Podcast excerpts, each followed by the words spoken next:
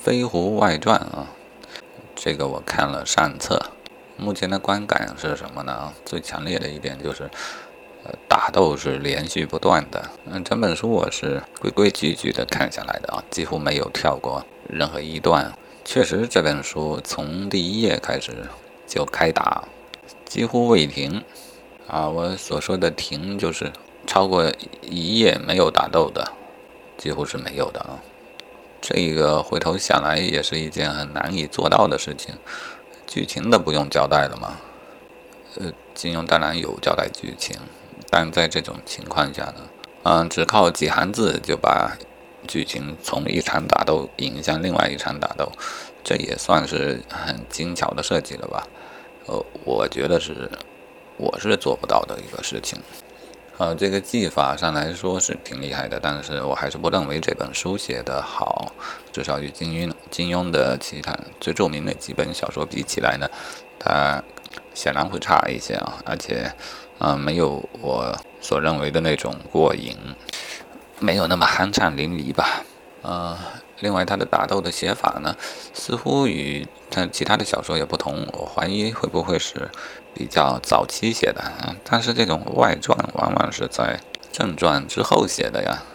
这本书理应不会太迟，嗯，但是本书中的打斗呢，给我的感觉是更有早期的武侠小说的那种风格啊，就是要走到三侠五义之前那种，甚至于有《水浒传》那时的影子啊，不知道是因为早期所写的，还是因为写法上进行了复古。啊，这是第二个感觉，第三个感觉刚才也是提到，就是感觉不够爽啊，因为打斗不论多么精彩，当时如何夺人眼球，事后回忆呢，一本小说的情节你往往不会再想到打斗的部分吧？啊，是的，我们回忆情节的时候，绝非是打斗一招一式。那么本书中，因为它打斗是连续不断的。嗯，那情节交代、人物刻画这一些方面就显得比较单薄了。对于我来说，一本书的酣畅淋漓呢，呃，与人物的性格有很大的关系啊。一个人需要让我彻底的喜欢他，然后他所做的事情要很符合他的性格，然后还要酷，还要还要帅，还要啊，我的意思就是。他的所有剧情要爽，要酣畅淋漓，然后他的性格呢又是我所喜欢的，而且呢没有什么矛盾，没有什么波折啊。情节可以有波折，但人的性格不能有波折。这种是我所喜欢的酣畅淋漓的感觉。但我也知道人心，人性其实并不是一成不变的啊。那么我就是并不喜欢太真实的人性。书中着力描写的当然是胡斐。但胡斐呢，第一次出场啊，我只说自己的印象啊。这本书是我第一次阅读，因此第一次的印象呢，最能代表当时的印象啊。因为当你读到后面，对于人便会有了一个整体的印象，这和我们认识一个人的过程也是一样的。嗯，当你深入的了解一个人之后呢，或许你对于他第一次见面的印象便会转变。但如果你在当时做过记录的话，你会发现。一个人认识另外一个人，他的想法呢，其实远非一成不变的。胡斐刚出来的时候啊，刚出场的时候，什么干瘦的少年，给我的感觉呢是怪异而病态的啊，这是一种先入为主的感觉。那时候还没有多少文字写到他。随着剧情的发展啊，他的行为、他的语言，很快的就改变了我这种印象。呃，作为一个小孩，他说出豪气干云的话啊，对于一个小孩来说，算是够豪气豪横了啊！马上就会让我忘却了他瘦弱的身板这样一个第一印象，而建立起了豪迈这样一个新的印象。然后我觉得金庸就想把他描写的更加机灵一些，更加狡猾一些。毕竟雪上飞狐，狐狸不应该浪得虚名啊。呃，狡猾和机灵的印象刚建立起来一点。然后胡斐就连连的招了打人的道，意味着小孩还是单纯啊，too young too simple。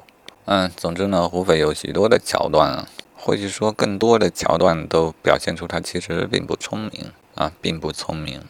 他的事情呢都没有顺利的做成，往往是因为心软了，或是上当了，诸如此类啊，或是怜悯心、恻隐心，阻止了他成为鲁智深那样的狠人。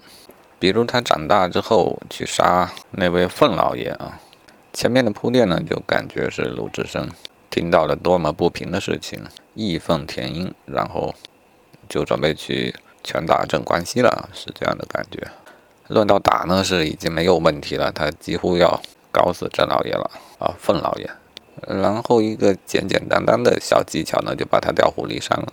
结果呢，这一股义愤填膺之气呢，便没处发泄。呃，郑老爷啊，不是凤老爷，全家逃遁了，而且呢，把原来的受害者中的幸存者也杀了个精光。你说这气人不气人呢？非但没解气，还气上加气啊！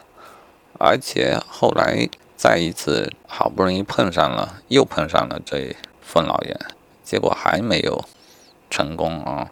因为袁子一的插手呢，莫名其妙的又把人搞丢了。总之呢，他开了一个。豪气干云、足智多谋的头，结果却往往是收了一个优柔寡断、特别好骗的尾，啊，让人提了一口气却放不下。然后下了大笔墨的，可能可以算是袁子一。此人呢，既不够正，又不够邪，也不够亦正亦邪啊。总之，性格写的比较混乱，让我对他形不成什么鲜明的印象。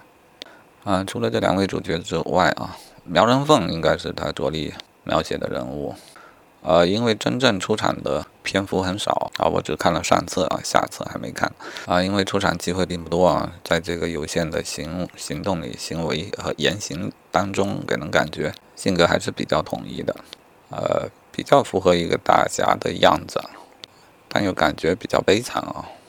武功方面恐怕是书中最高啊，但是。论及感情呢，他又是一个弱者。无论对于他的原来的妻子，还是对女儿，都让他显得并不像一个，或者说不能成为一个英雄。对于他的妻子啊，他那种忠贞的爱情固然值得称道，但是这种付出太单方面了，甚至于被人戴了绿帽子，他都一点气都没有，一味的委曲求全，希望他的妻子回头。嗯，唯一血性的表现就是，当他妻子流露出对于田桂龙的更深的感情之后呢，他便扭头决绝地走掉啊。这是他在与妻子的感情方面唯一显示出大侠气度的一点了。然后又有一个这么小的女儿需要带啊，这这两个反差很大的事情啊，一个是功夫绝顶的武林高手，而另一个是可怜的单身父亲，这两个很违和的角色便融为一体啊，这个造就了。苗人凤的特殊的形象，虽然特殊，但至少还比较统一一些啊。至至于书中的其他的角色啊，我想也就是读完的第四个女弟子，呃，塑造的整体觉得比较舒服啊。其他人便不值得一提。这也可见啊，当一本小说如果太刻意的去追求这个剧情啊，它的剧情最大的特点当然就是打斗不止，打斗不止呢。而必须强力的推进情节，那么对于人物的性格方面，自然是下不了多少笔墨，让人的性格就会变得比较怪异。我的个人感觉就是金庸这本书不太好，他是驾驭住了情节，但是人物处理的都不好，而且他处理人物的时候呢，也没有一个一以贯之的原则，或许他是忘记了啊。想写这样一个人，但是写着写着又写成另外一个人了。胡斐给我的感觉就是这样，刚开始给人呃给人的感觉，或者他也打算描写一个足智多谋的鲁智深这样一个形象啊，但是写到后来呢，感觉优柔寡断如张无忌，蠢笨如郭靖啊，总之又给写成了另外一个人。不知道在下册他会不会再挽回这种局面。好，以上就是《飞狐外传》啊。上册的一个读书的第一手的感觉的当场记录吧。